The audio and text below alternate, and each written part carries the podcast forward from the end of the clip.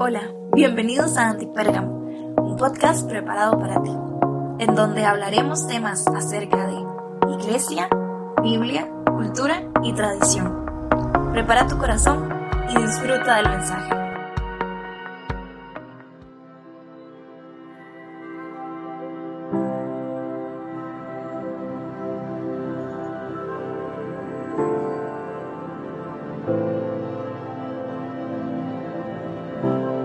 Hey, ¿cómo están? Bienvenidos a Antipérgamo, episodio número 54. Bueno, gracias a todos ustedes por escuchar este podcast y también por conectarse, por compartirlo, por apoyarme también en Patreon. De verdad que gracias por todo lo que ustedes están creando, por todos sus comentarios también. Y bueno, iniciamos una serie nueva de verdad que esta serie anterior del Espíritu Santo estuvo buena, pero la intención con la serie anterior era que podamos tener una relación más con el Espíritu Santo. Y para esta nueva serie del mes de agosto, la hemos titulado, bueno, ya lo puedes ver en la publicidad, Conectados. La intención es que podamos como conectarnos más con Dios. Hablamos del Espíritu Santo, quién era, qué hace y todo lo demás. Pero cómo podemos conectarnos con Dios, a través de qué manera, de qué forma. Y bueno, hoy tenemos por acá un invitado especial. Eh, tenemos a Adán Ramírez, pastor de la iglesia Red. Hey amigo, ¿cómo estás? ¿Qué onda? ¿Qué onda? Bien, bien, gracias. Qué bueno que estás por acá. No, hombre, para mí es un honor que estés acá. Bienvenido a Antipérgamo. Y de verdad que estamos muy ansiosos para el tema de hoy. Vamos a iniciar primeramente con una pequeña entrevista. Adán, para los que no te conocen, ¿verdad? Así que primeramente, ¿quién es Adán? ¿Quién es Adán Ramírez?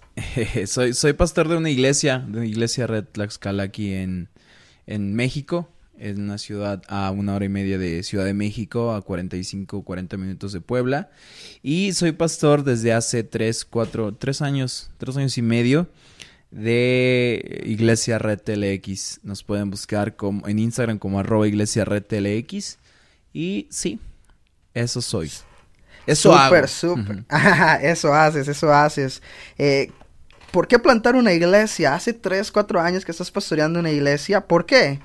¿Qué, te, qué te movió? ¿Qué te anheló para hacer eso?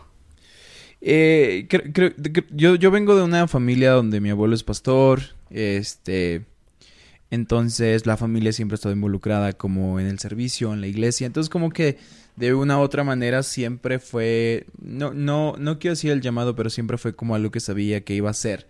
Siempre supe que sería algo con lo que estaría viviendo, ¿no? Ser, ser, ser parte de la iglesia. Y después se da la oportunidad de plantar una iglesia eh, que era algo que no estaba buscando, como no, estaba en mis sueños, no estaba en mi corazón, como que de toda la vida. Pero Dios eh, lo puso ahí y este y ya decidimos hacerlo, plantar una iglesia para seguir extendiendo el reino. Súper. ¿Cuántos años tienes, Adán? Tengo 27 años. Tienes 27 años. ¿Qué consejo le darías a, a esos jóvenes que tienen 20 y algo de años, que están solteros y que tienen temor que tienen temor de plantar una nueva iglesia?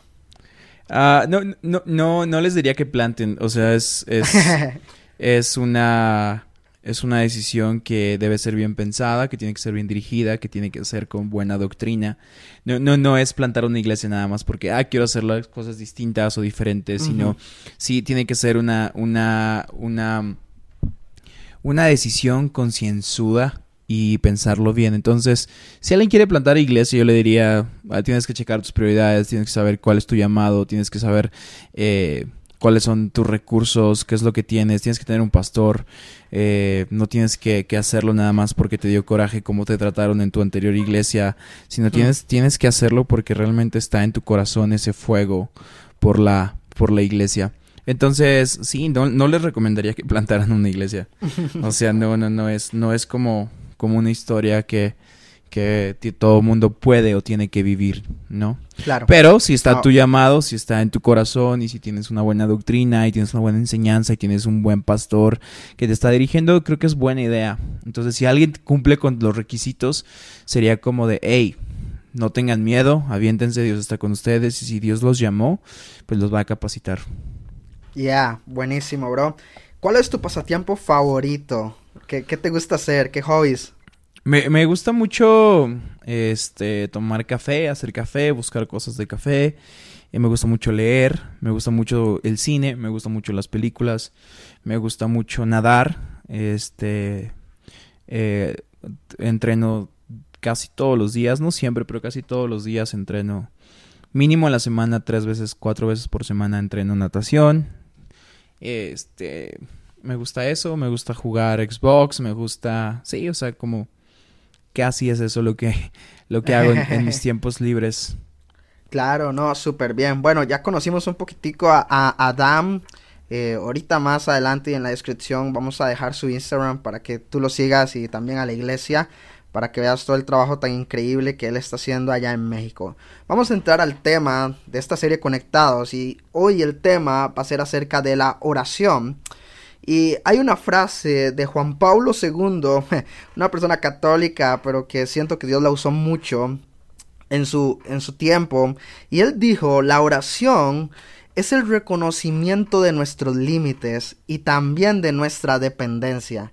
Y él dice esto, venimos de Dios, somos de Dios y retornamos a Dios. Por eso esta serie de conectados no tiene que, que ver con nosotros, todo tiene que ver con Dios. La oración es simplemente una herramienta que nos conecta con Dios. Y yo quiero iniciar preguntándole a Adán, Adán, para ti, ¿qué es la oración? ¿Por qué debemos orar? ¿Crees que es importante para nuestra vida orar? Así que queremos saber qué es la perspectiva de cuando viene la palabra oración para Adán. Ah, sí, creo, que creo que la Hubo muchas preguntas en, esta pregunta, pero creo, creo, que, creo que la oración es esta conversación y este encuentro con Dios. Entonces, eh, creo que así veo. O sea, yo sé que hay muchas, puede haber muchas definiciones acerca de la oración y no, no, no estaría mal, ¿no? Yo sé que mucha gente puede decir como es intimidad, puede decir muchas cosas, lo cual no está, no está errado.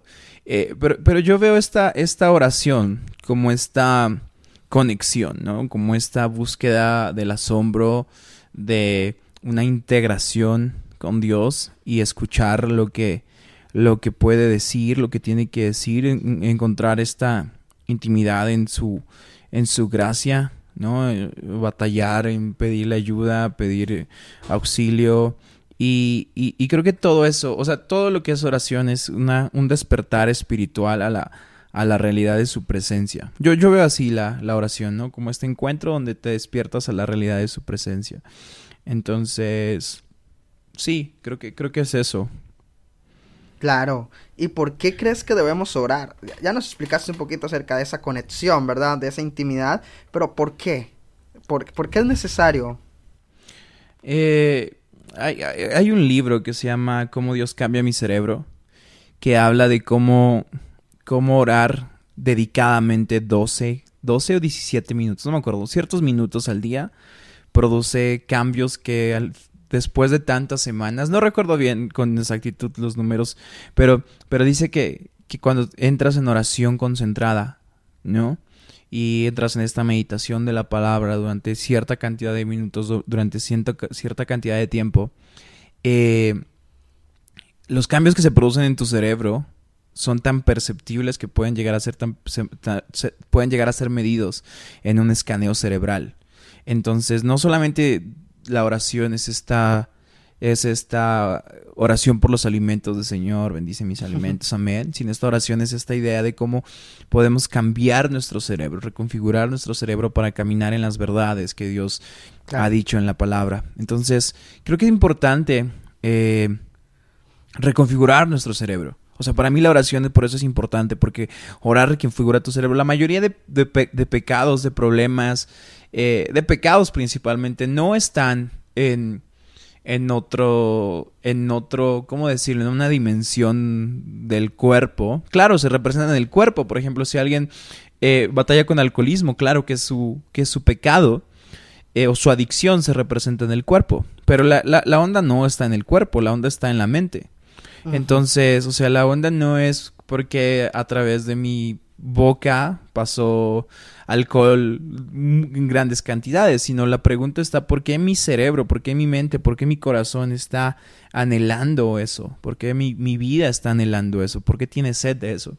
Y cuando reconfiguras tu cerebro, creas nuevos caminos neuronales, no sé si es la palabra correcta, pero creas, creas nuevos caminos en tu cabeza de, de, de, de cómo, de cómo todo eso puede ser cambiado, ¿no? Entonces, para mí por eso es importante la oración, porque si queremos derrotar eh, cualquier problema que tengamos, cualquier pecado que tengamos, la mayoría de cosas está aquí, ¿no? O sea, yo, yo peco porque en mi mente hay una, hay una copia pirata de la mente que Dios ha puesto en mi vida y, y, está en mi mente, ¿no? Entonces, por eso para mí es importante, es importante orar.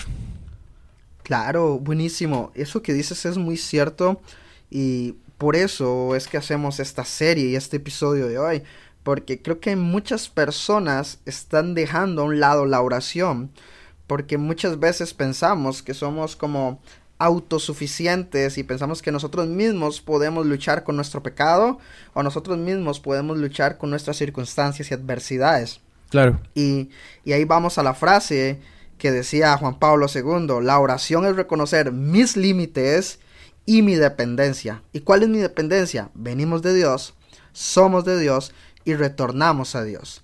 Hay un versículo en Salmo 145, versículo 18, y dice así, el Señor está cerca de cuantos lo llaman.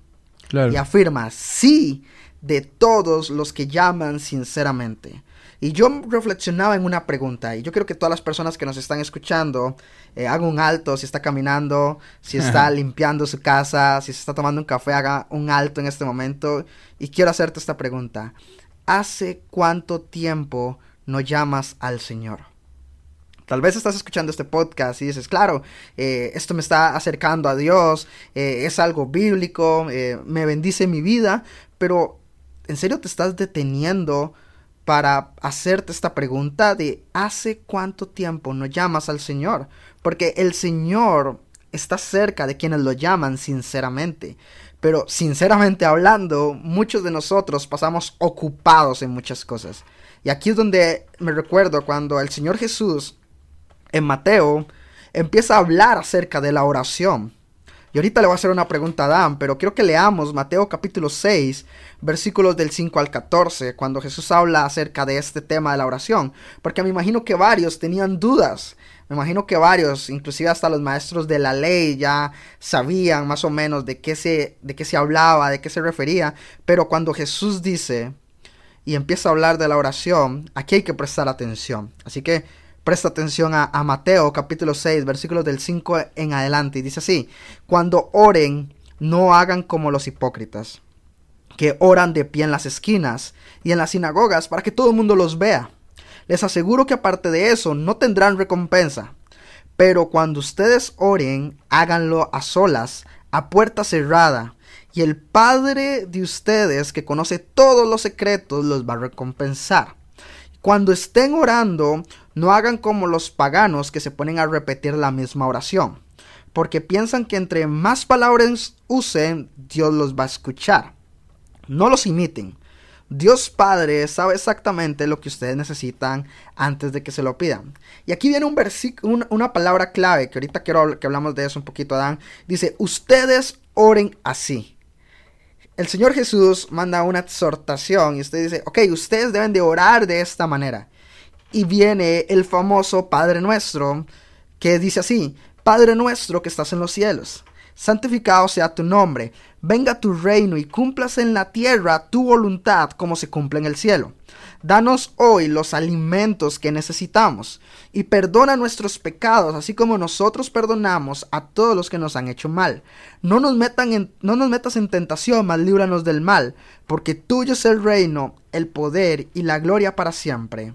Amén. Su Padre Celestial los perdonará si perdonan a los que le hacen mal, pero si se niegan a perdonarlo, su Padre no los va a perdonar. Así que el Señor nos da acá en estos pasajes una manera, una forma estructurada de orar. Pero yo quiero preguntarle a Adán, pastor de la iglesia Red, ¿qué piensas acerca del Padre nuestro? ¿Cómo podrías explicar vos con tus palabras esto que Jesús dice? Ustedes deben orar así. Eh, eh, se puede malinterpretar porque dice, ustedes deben orar así, pero versículos anteriores dice, no hagan vanas repeticiones, ¿verdad? Pero acá Jesús está también dando como una forma, una estructura. Pero a, a nosotros nos encantaría escuchar de parte de, de, vos como pastor, ¿cómo podrías explicar estas palabras de Jesús? ¿Y qué piensas acerca de esta oración del Padre Nuestro? Es, es, es un... Es un, es un modelo, es un modelo a, a seguir. Definitivamente es un modelo que Jesús nos deja. Le preguntan a Jesús, este, hey Jesús, ¿cómo debemos orar? Creemos, creo que, creo que es una muy buena pregunta, como que a veces nos hacemos como, hey, ¿cómo hago ciertas cosas? ¿No? Entonces, eh, definitivamente la gente puede decir como de, hey, ¿por qué estás haciendo una repetición como dices, no? O sea, ¿por qué estamos repitiendo constantemente eh, la misma oración? Yo, yo, yo lo veo más como un modelo, o sea, yo lo veo más como, como un modelo donde, donde nosotros... Eh, sí, o sea, donde, nos, donde nosotros usamos este modelo y yo lo veo así, o sea, las primeras los primeros versículos, que obviamente la gente no nos va a poder seguir porque, o sea, quizá donde lo están escuchando no tienen su Biblia a la mano, ¿no? Pero cuando lo leas, eh, eh, léelo así, o sea, yo, yo lo veo como un modelo en el que, en el que la oración debe ser un, una parte, una una seguidilla de estas cosas. Por ejemplo, tiene que ser alabanza. La primera parte empieza con alabanza y lo voy a buscar aquí en mi computadora para que lo tengamos, ¿no? Entonces, y, se los vamos a leer y quizá no nos puedes seguir porque... Porque pues estás, no sé, haciendo ejercicio o haciendo la comida, lo que sea. Y si puedes pararte a, agarrar el, eh, tu Biblia, estaría cool. Pero eh, por ejemplo, empieza el, Señor es mi pastor, ¿no? Yo, yo, yo veo ahí una, una, una, idea de alabanza, ¿no? Veo una, veo una, veo una idea de, de, de, esta, de esta alabanza. Después dice, nada me falta, en verdes pastos me, me, hará, me hará descansar, ¿no? Ah, perdón, perdón, busqué el Salmo 23. ¿Yo qué estás leyendo? busqué el Salmo 23, no sé por qué. Estaba este... ministradísimo, bro. Yo, amén, pero no me suena una oración. lo siento. no, no me suena el Padre Nuestro. Lo siento. Se, se, me, se me cuatrapeó aquí. Ah, dale, dale. Ya dice oración. Yo con razón dije, ¿qué show? busqué Salmo 23 como... estoy preparando una predica sobre Salmo 23 y lo tengo, abierto, lo tengo abierto aquí.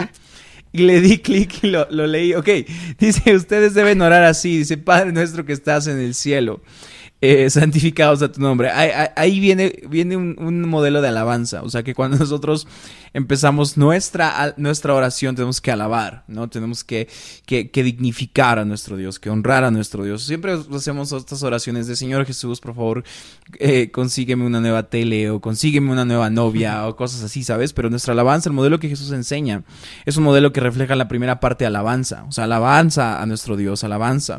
Después, sujeción a su propósito. Es venga tu reino y hágase tu voluntad. eso nos habla de una sujeción nos habla de una sujeción a su propósito, a lo que Dios quiere hacer con nosotros en esta tierra, porque regularmente nuestras oraciones están enfocadas a lo que nosotros estamos proponiendo en nuestro corazón, a lo que nuestro propósito es, a lo que nuestras ganas son, a lo, que nuestro corazón quiere. Estas oraciones de, de, Señor, dame una nueva tele, Señor, dame un nuevo trabajo, Señor, dame una nueva novia, que, que, son buenas, son oraciones donde, donde podemos decir, pero primero tenemos que sujetarnos a su propósito, primero tenemos que alabar y después sujetarnos al propósito.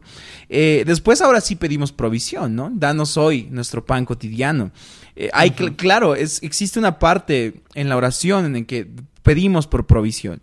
Pero después esta provisión la pedimos no inmediatamente que empezamos a orar, sino, sino pedimos después de que ya alabamos su nombre y que ya nos sujetamos a su reino y que ya nos sujetamos a su voluntad y a su propósito. Ahora sí decimos, Dios, danos nuestro pan de cada día, danos lo que queremos hoy, danos lo que necesitamos el día de hoy.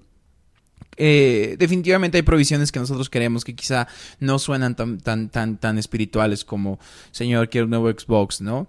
Y, yo no, yo, yo creo que no está mal siempre y cuando nuestra, nuestra oración empiece con alabanza y con, con sujeción al propósito.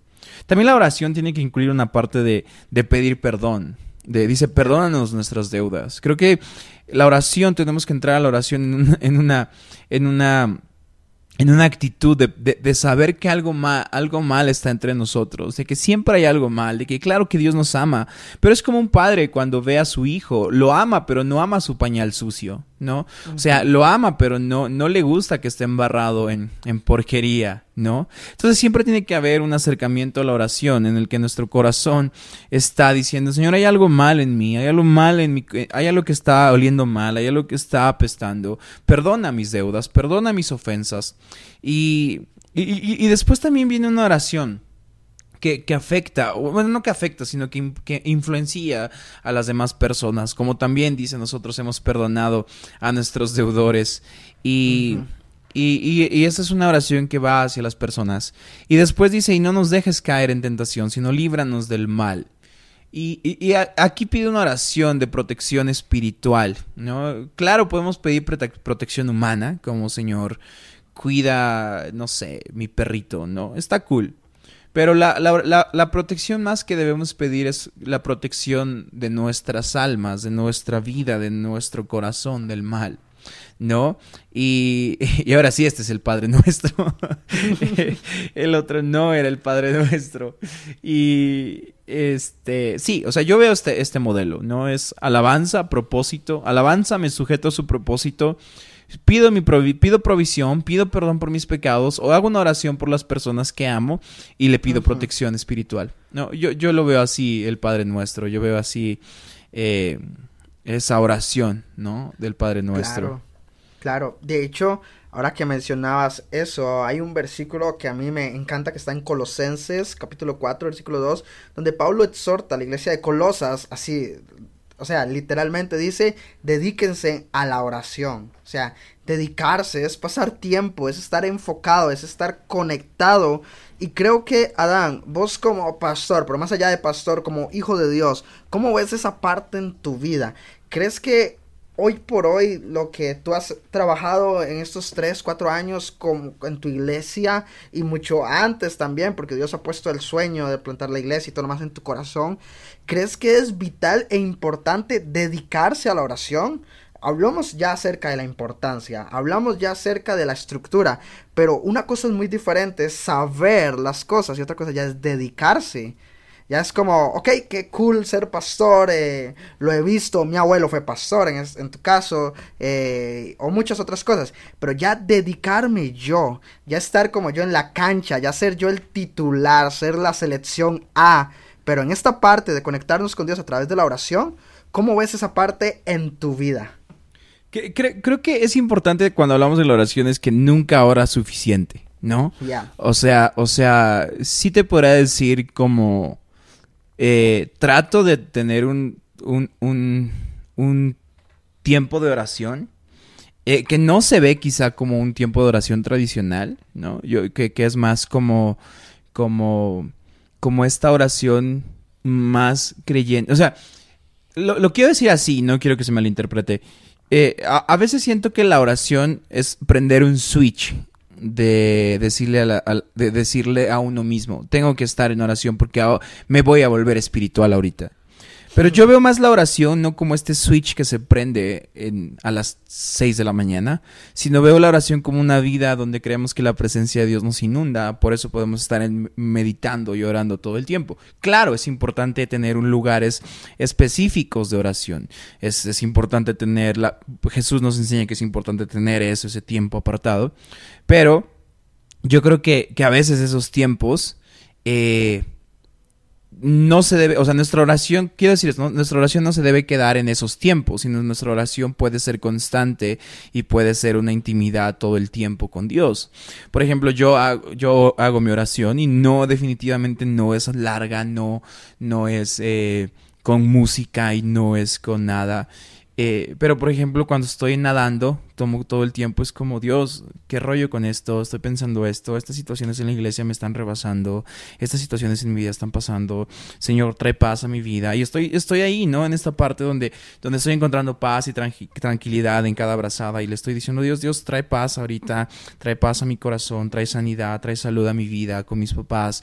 Entonces, eh, entonces creo que eso no, no, no, esta, eso, eso significa que no siempre se ora lo suficiente o si te levantas a orar a las 6 de la mañana, está cool, porque es un buen hábito, o sea, es un hábito que todos deberíamos tener, levantarnos a orar a una hora, pero que también la vida de oración sea una oración como Jesús, que todo el tiempo estaba conectado con el Padre, que todo el tiempo estaba avanzando, que todo el tiempo estaba escuchando, que todo el tiempo estaba intentando buscar eh, esta esta, esta plenitud en él, ¿no? Entonces eso cambiaría mucho, o sea, porque gente que hoy tiene un ataque de pánico, un ataque de ansiedad, cuando, cuando sale de su casa y hace su oración en la mañana, cuando va en el coche, puede ir orando y creyendo las verdades, Dios está conmigo, Dios está a mi lado, no, no hay nada que pueda hacerme derrotar, ser derrotado, temer. Entonces, sí, entonces nunca oras lo suficiente. ¿No?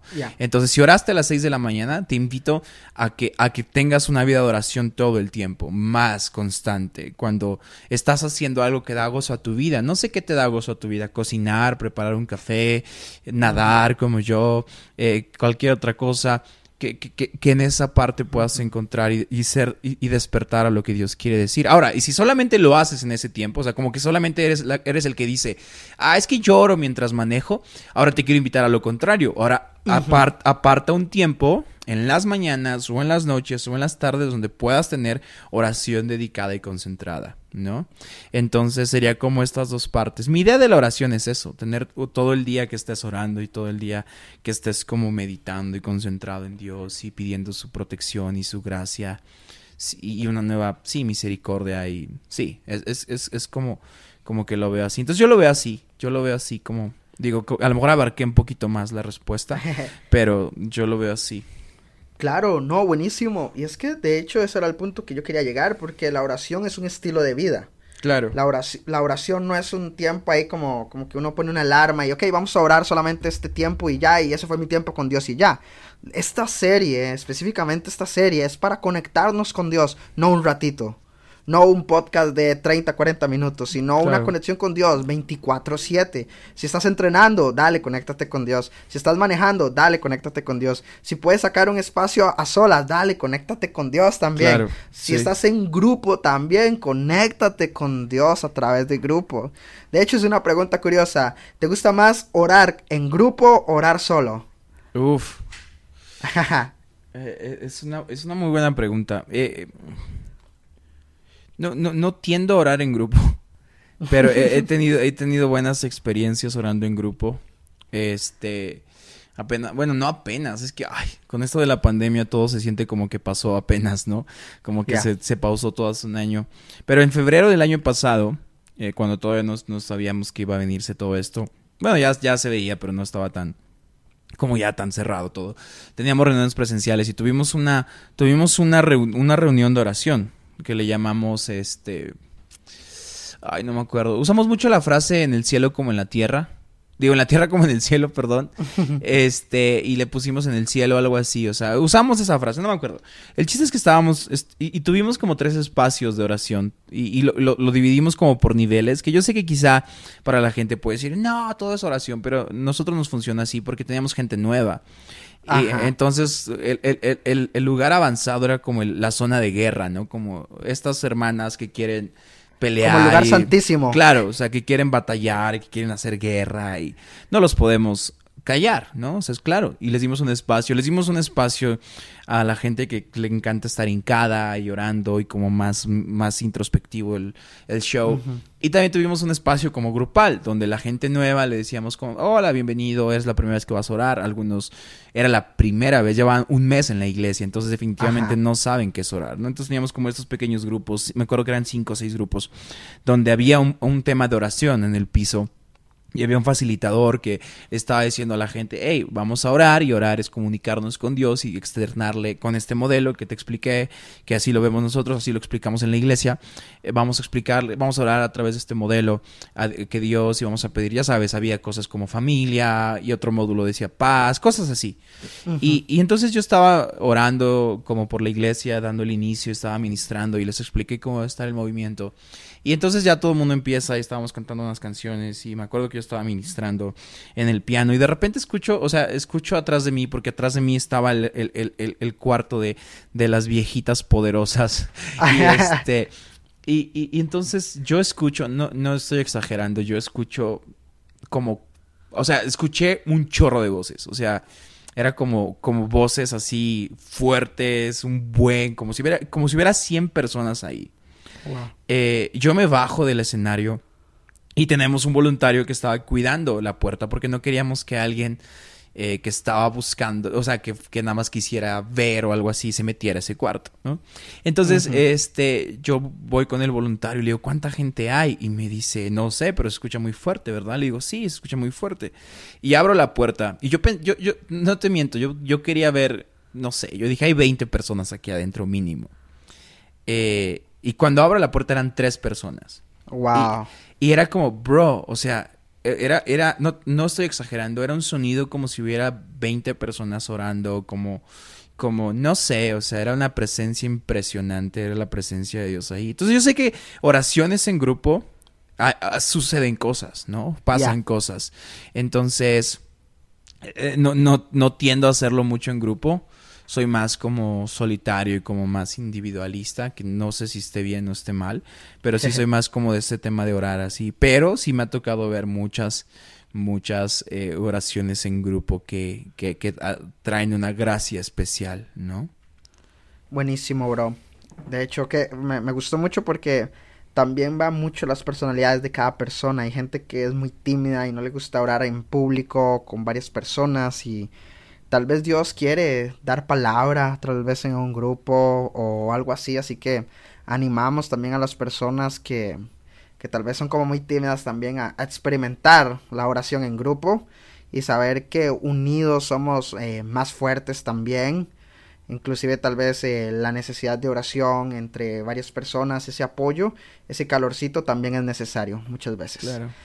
Hay una historia eh, donde está Paulo y Silas en la cárcel. sí. En Filipos. Y esa historia siempre me ha encantado. No, no por lo que hicieron, sino en la condición en la que estaban. Porque cuando, yo, cuando yo veo la condición en la que estaban, yo digo, wow, esa ha sido mi vida. Yo muchas veces he estado encarcelado, he estado atado, he estado sin luz, me he hecho pipí, popó, todo lo que termina en las vocales, ¿verdad? Ahí en la carceleta más fea, más antigua. Pero yo me pongo a pensar, ¿qué actitud tuvieron ellos?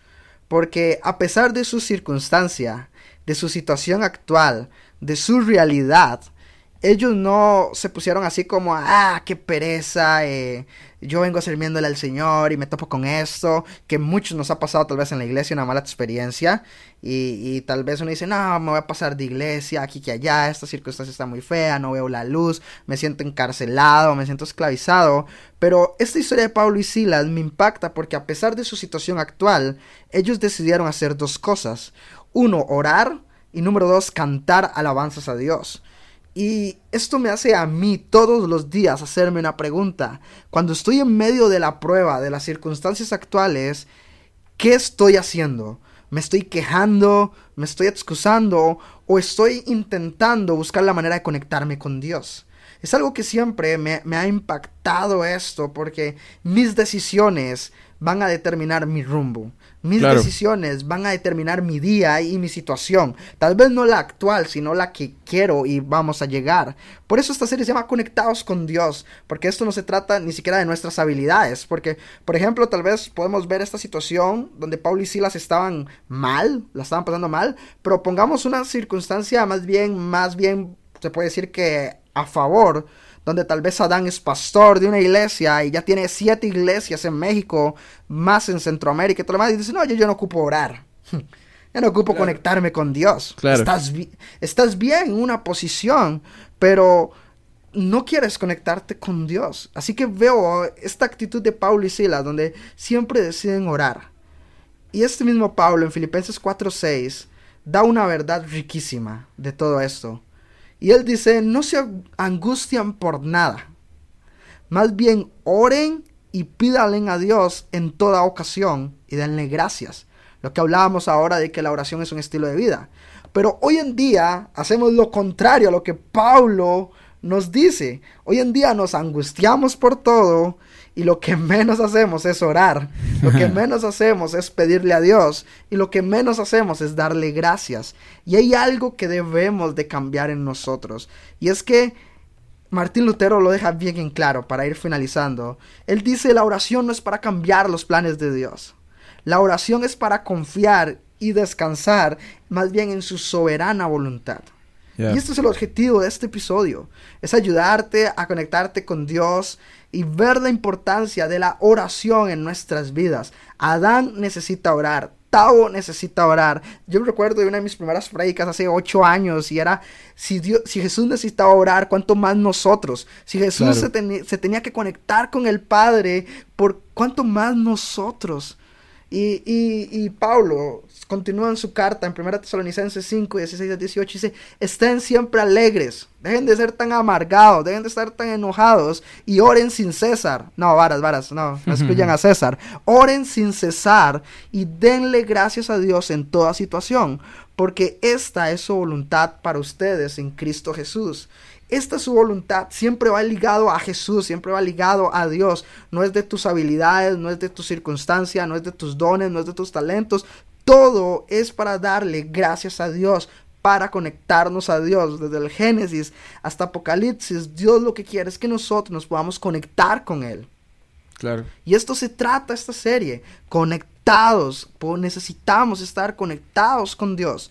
Había un teólogo, no recuerdo cuál fue, no sé si era Sproul o si era Lutero, que él decía que dividía su vida, su horario en tres, en tres segmentos.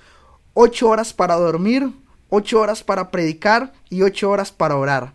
Yo decía, wow, qué estructura, ¿verdad? No es que, no te voy a decir que estés ocho horas con Dios. Pero si pasas conectado con Dios, creo que vas a ver un cambio diferente en tu vida. Pero hay muchas cosas, hay barreras, hay obstáculos que nos impiden la oración.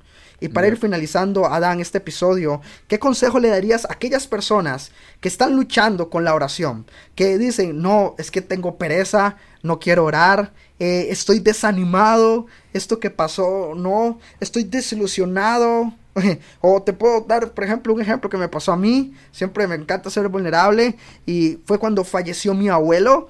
Yo decía, yo no quiero orar, no quiero conectarme con Dios. Estaba en un momento vulnerable, pero también entendía la importancia que necesitaba conectarme con Dios.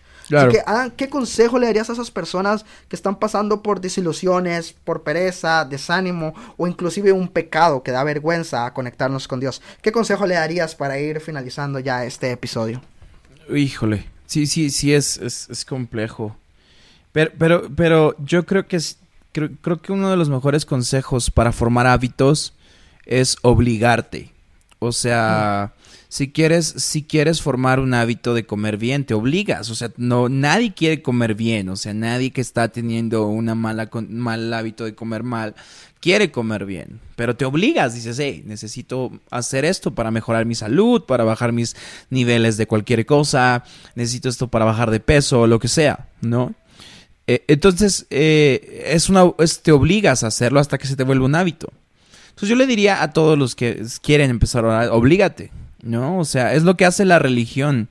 O sea, yo sé que muchas veces dicen, no, es que la religión no funciona y está mal, pero una de las cosas buenas que hace la religión por nosotros es darnos esta obligación de hacer las cosas. Claro, cuando no quieres ir a la iglesia, tu religión te hace ir cada domingo y eso va a salvar tu vida. Claro, cuando no quieres orar y, es lo que dices, y, puedes usar mal lo que dije hace rato, ¿no? Como ora en tu coche y ahora mientras nadas, y vas a decir, ah, es que en cualquier lado está Dios y voy a orar, pero eso también puede, puede hacerte que te pierdas, ¿no? Entonces la religión te va a ayudar a obligarte a orar, ¿no? Te va a, ayudar a tener estos tiempos, estos momentos, estos minutos de oración. Entonces yo, yo le diría a alguien, oblígate, o sea, de verdad, oblígate. Si estás batallando con algo, si estás teniendo un problema, si te sientes mal, a partir de ahorita, oblígate a orar, oblígate a orar, oblígate a orar. y va a ser como como cuando estás a dieta y fallas, ¿no? O sea, un día no oraste, pero al, siguiente día di, ok, tengo que hacerlo, tengo que hacerlo porque voy a reconfigurar mi cerebro para, sí, o sea, para, para hacer algo mejor en mi vida. Entonces yo le diría a la gente, oblígate, pon un tiempo, escoge un lugar y empieza así, ¿no? Sí, ese sería mi consejo.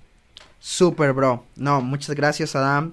Eh, yo quiero terminar tal vez eh, contando algunas herramientas que tal vez la tecnología también nos está facilitando otros métodos. Eh, bueno, YouVersion App tiene también una parte de peticiones de oración donde puedes tú titular y clasificar las oraciones, si tal vez te cuesta como esa área y tú dices, bueno, pero es que me cuesta orar, que en qué oro y todo demás, puedes crear ahí carpetitas y le das un check ya cuando oraste día por día, entonces eso te puede ayudar también. Eh, eh, me encanta también, si no has escuchado el podcast humano de Gabriel Borja, eh, él tiene varias meditaciones, eh, oración centrante, tiene en paz me acostaré, no, no necesariamente tenemos que ser como esas hermanitas guerreras, ¿verdad? de la iglesia de Adán, también por en medio del silencio, también Dios, nos podemos conectar y comunicar con Dios y también por medio de escribir, por medio de la escritura, si tal vez dices, no tengo palabras, pero a mí me encanta escribir, dile al Señor cómo te sientes, dile al Señor eh, por medio de la escritura, creo que son formas creativas, conozco personas que hacen dibujos en medio de su oración, no sé, haz algo que te apasione, haz algo que, que te... Yo tiendo a mezclar varias, hay veces que escribo, hay veces que sí me gusta una oración fuerte, hay veces que en grupo, hay veces que me conecto con Dios por medio del silencio, con una meditación, una oración centrante, pero sí lo que te, digo es conéctate con Dios, o sea, esta es una temporada donde necesitamos estar conectados con Dios, enchuflados con Dios, así que queremos darte las gracias por escuchar este episodio, por haber llegado hasta acá, por haber leído el Salmo 23, eh, eh, que es el nuevo Padre Nuestro de, de Antipérgamo.